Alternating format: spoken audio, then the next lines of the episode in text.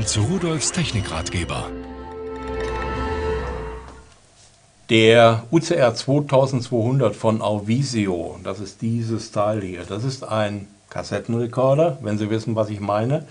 Da kommen Kompaktkassetten rein, die werden dann wiedergegeben. Sie können es als ganz normalen Kassettenrekorder verwenden. Ich habe mal so ein altes, abgefragtes Teil mitgebracht. Ich weiß noch nicht mal, was da drauf ist, aber ich will mal sehen, wenn ich den hier reinstücke. Die Klappe geht für mich verkehrt rum auf, aber ist ja egal, es funktioniert. Und jetzt kann ich auf Wiedergabe drücken und dann Jetzt war gerade das Musikstück zu Ende, ist gemein, die Dinger. Ne?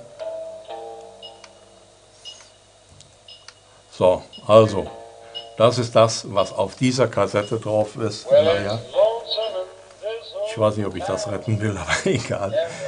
Wir schalten mal hier auf leise. Ich kann mit dem Rekorder übrigens auch aufnehmen. Der hat ja hinten also einmal den USB-Ausgang zum Rechner, einen Lautstärkeeinsteller für den eingebauten Lautsprecher. Warum der hinten ist, verstehe ich nicht.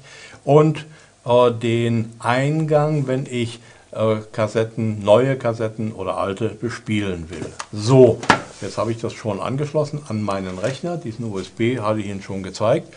Und Audacity ist dabei. Ich habe es gestartet, installiert und ich könnte jetzt aufnehmen, denn er läuft ja noch. Ich habe ja nur leise geschaltet und jetzt gehe ich auf den Aufnahmebutton und da sehen Sie, das, was wir hören, ich kann sie auch parallel laufen lassen.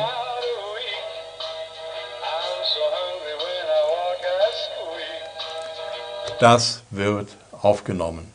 So, jetzt stoppen wir das mal wieder. Und jetzt kann ich Ihnen das auch zeigen, beziehungsweise zu Gehör bringen. Das andere. Jetzt hören Sie exakt das, was wir eben schon mal kurz so mal reingehört haben, aus dem Rechner, denn ich habe den ja gestoppt, der läuft ja nicht mehr.